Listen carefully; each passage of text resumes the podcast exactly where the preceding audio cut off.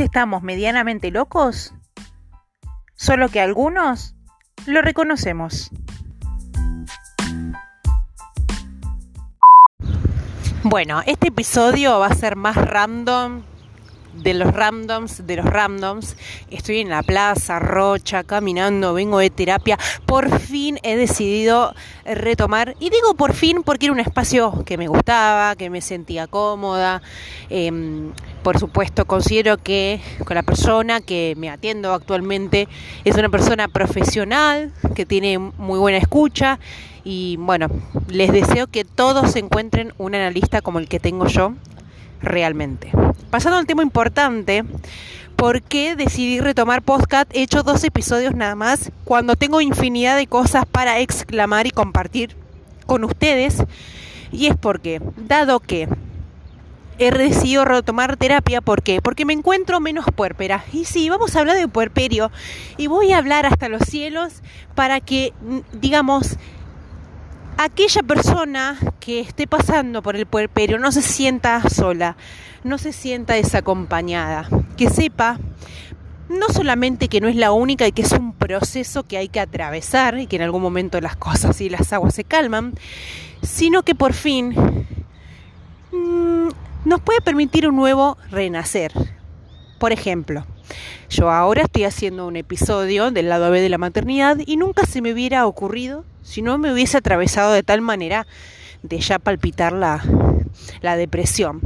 No llegué a rondar la depresión, no, no llegó a ser depresión clínica, pero tenías episodios pocos maníacos, más que nada muy angustiantes, no me encontraba conmigo misma, no entendía mi cuerpo, no entendía la relación con mi esposo, no lo entendía a él, no me entendía yo, no me reconocía, no me veía, y no es solo por una cuestión física, porque yo aumenté particularmente 11 kilos, eh, era puro bebé, y o sea, cuando parí me quedaron poquitos kilos para bajar pero de todas maneras no me reconocía, un pecho más grande que el otro, porque bueno, mi hija tiene una favorita, eh, bueno, la cicatriz que es hermosa, pero que igual te marca y es como si te cortara, es como que hay un corte ahí que por más que uno adelgase te queda ahí, te, te corta la... No sé cómo explicarlo, es como una boa, como el dibujo de la boa del principito, bueno, algo así, algo así. Y quiero decirles este mensaje, todo llega, todo se acomoda. Con esto no quiero decir que yo ahora en este momento tenga absolutamente eh, todo acomodado, ni mucho menos, pero la posibilidad de un día como hoy, que estamos a 15 de agosto, martes 15 de agosto, a las 4.56 pm, y está haciendo un clima súper, súper bonito. Está sereno, estoy shortcito, me acabo de comprar un corpiño de encaje, me veo sensual, me veo más hermosa. Estuve trabajando todo lo que es del 2023 en mi cuerpo, me siento más delgada, me siento mejor conmigo misma. Tanto así como para comprarme un corpiño y como para estar de short en pleno agosto, porque hace calor, me veo hermosa. Antes de entrar a la sesión, eh, hace unas horas, entrené, conocí un gimnasio porque bueno, donde yo voy eh, son tres sedes y si vos pagas un poquito, un puchito más, te permite ir a la sede que vos quieras. Y bueno, conocí la sede de otra zona y la verdad me encantó, me encantó las máquinas, me, me encanta mirarme al espejo, me gusto, me agrado. Eh, es, es, maravilloso, me siento liviana, ni quiero pensar cuando baje los kilos que me quedan, porque bueno, esto es un proceso y todavía quedan muchas cosas por moldear, por, por modificar, pero insisto con esto de que todo se puede. Mira, mi hija actualmente tiene 13 meses, está caminando, o sea que las mamis, las que ya son mamás, saben que es una etapa eh, súper acelerada, complicada y bueno, la parte artística o la parte profesional, mejor dicho, ampliamente, se complica. Es una etapa, todas las etapas tienen sus cosas, pero cuando caminan es como que tenés que tener mil ojos eh, y demás. Bueno, me encuentro con que mm, me siento cada vez mejor, más inspirada y mm, ahora dije, estoy en la calle, estoy en una plaza, tengo un celular, tengo Anchor que me permite, eh, es una aplicación con la que me permite grabar lo que yo quiera de una manera sencilla. Digo, ¿por qué esperar a mi casa y decir, tengo espacio para hacer un postcat, aunque sea de 10 minutos, tengo espacio, tengo que esperar que se duerma, tengo que hablar bajito, tengo que esperar que la nena no esté, que esté con el papá, que se la lleve. No, ¿por qué no hacerlo mientras estoy caminando? Me vine caminando de una zona hasta la otra.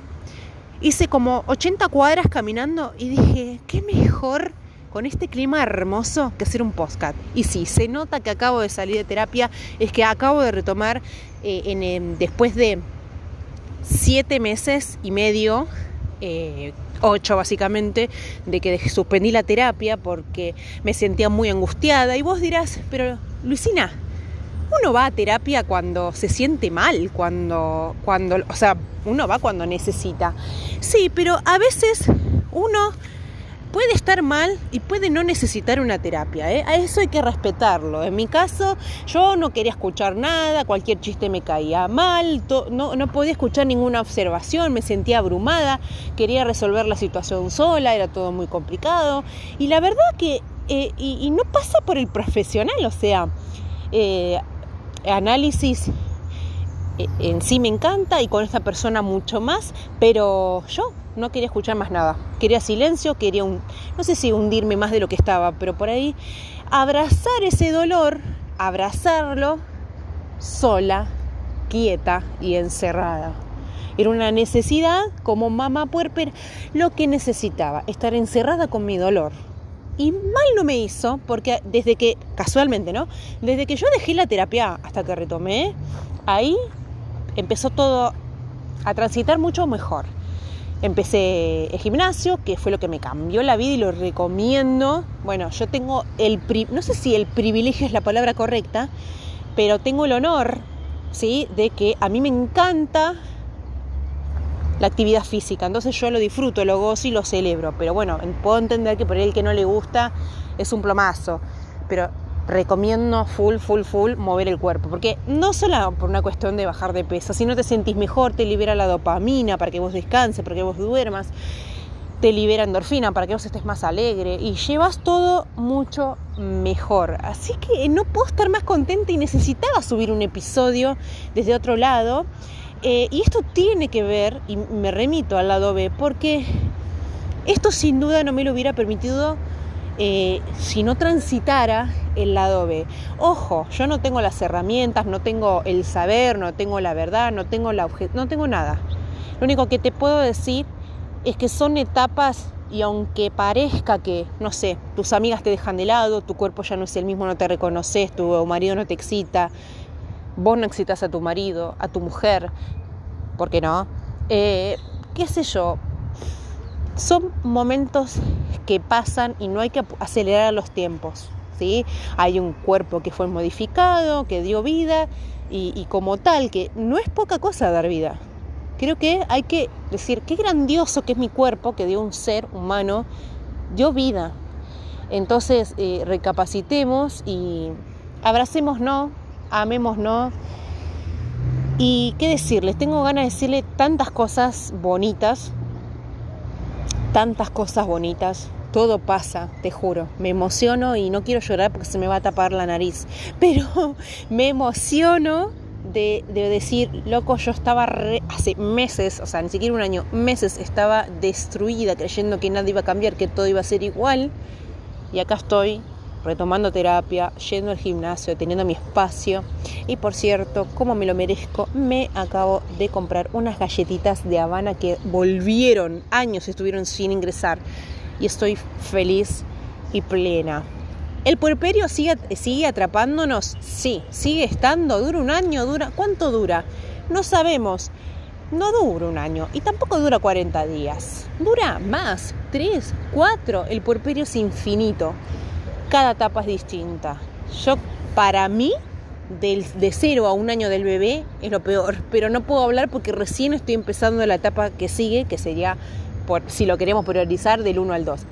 Eh, pero creo que es mucho mejor porque la criatura se independiza del cuerpo de la mamá, ya eh, come más, no depende tanto, tanto, tanto de la teta, ya está más grande, puede eh, expresar algo, pedirte algo, señalar algo, donde le duele, eh, y es otro tipo de independencia, aunque por supuesto son muy pequeñitos, a los 13 meses, pero todo todo se va acomodando y la verdad que, que pueda caminar, que se pueda expresar, que pueda recibir un estímulo, que pueda responder a un estímulo, me parece un golazo. Y voy a redondear esto que es muy feo, lo voy a contar, me voy a abrir y voy a finalizar este episodio de podcast porque ya tengo que volver a mi vida de madre. Pero de que cuando mi hija tenía seis meses, justo casualmente cuando dejé la terapia, yo le dije a mi analista, perdón con lo que voy a decir y suena muy duro, le decía, pero siento como que estoy con una persona con discapacidad.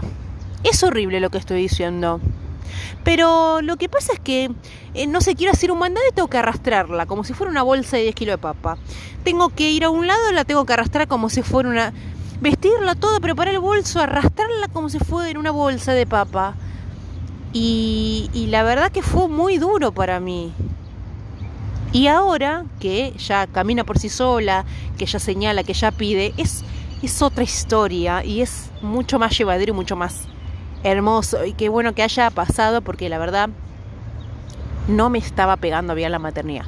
Les dejo un beso y nos vemos en el próximo episodio que ojalá sea pronto y quien te dice todos los martes. Les dejo un beso.